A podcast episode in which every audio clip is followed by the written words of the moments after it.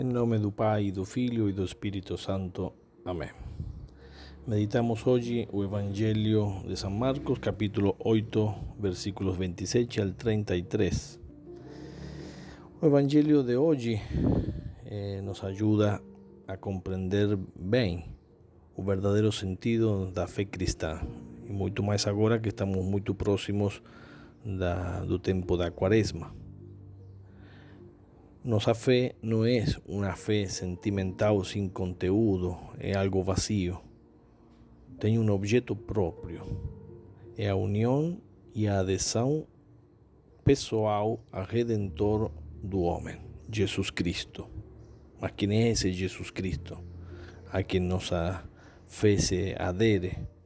Quem é esse Jesus Cristo? A quem nós seguimos e amamos. Para dar a resposta, o Evangelho nos leva a Cesareia de Filipe, essa região pagã na Palestina. Aí Jesus faz uma pergunta: Que dizem as pessoas que sou eu? Não pergunta isso porque ele está com demência, esqueceu quem ele é, ou porque tem um problema de identidade ou algum complexo como puede ser un complexo de inferioridad y que precisa la opinión de los otros para, para animarse, para elevar la autoestima. Cristo sabe bien quién Él es y quiere nos manifestar a nos, nos quiere atraer con esa pregunta. Quiere que esa persona de Cristo se adira a nuestra inteligencia pelo acto de fe. Tiene que ser un acto de fe puro Acreditamos em uma pessoa, acreditamos em Jesus Cristo. Mas quem é essa pessoa de Jesus? Então, Jesus nos mostra no Evangelho que pela primeira vez torna clara a verdade sobre si mesmo a seus discípulos mais íntimos. Repetidamente lemos nos Evangelhos que as pessoas, os próximos de Jesus, eram testemunhas los grandes feitos que le hacía. Las personas eh, olhavam, enxergavam Jesus fazendo milagres, escutavam seus sermões, eh, as sábias discussões com os fariseus. Com certeza que eles se perguntavam: quem é ele? Quem é esse homem? Para eles havia uma certa dificuldade de relacionar esse homem extraordinário con los milagres y feitos que realizaba, con las origen humilde de Jesús que les conocían, que él había crecido en la pequeña y desconocida Nazaret, que su propia mãe era una mujer, embora muy virtuosa, no en tanto humilde y pobre, que su pai era un carpintero y que él mismo eh, mexía na oficina e, e exercia o oficio de carpintero.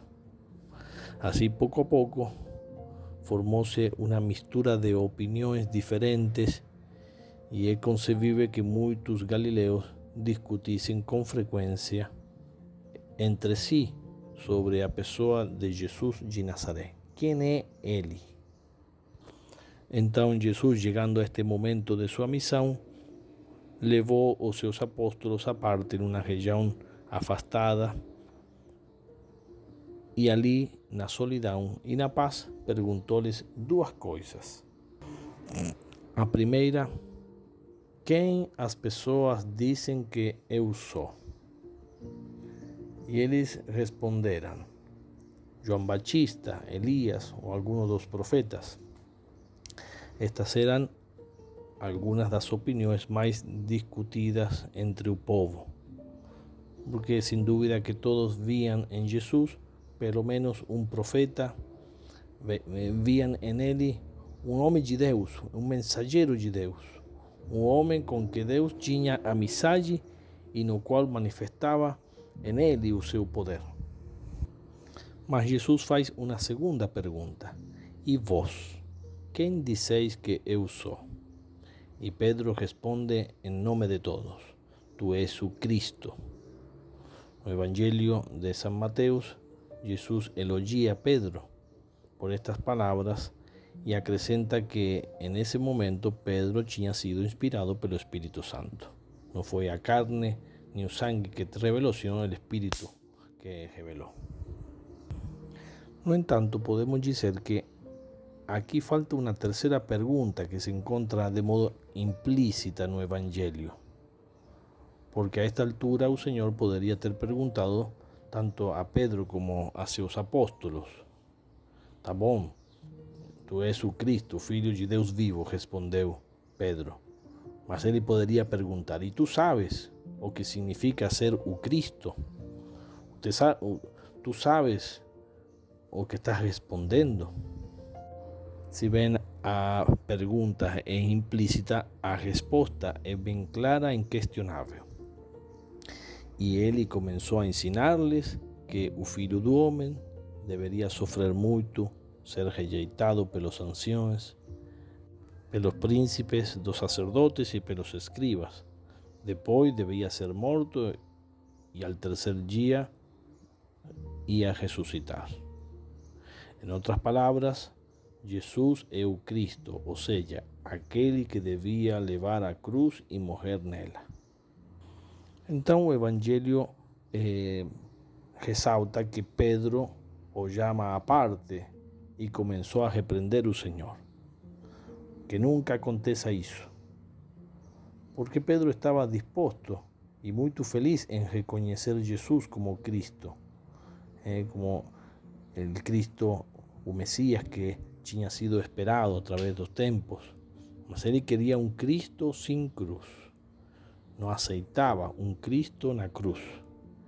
E talvez não por maldade, mas porque ele acreditava que amava Jesus e, portanto, não conseguia nem pensar em nenhum sofrimento para Jesus.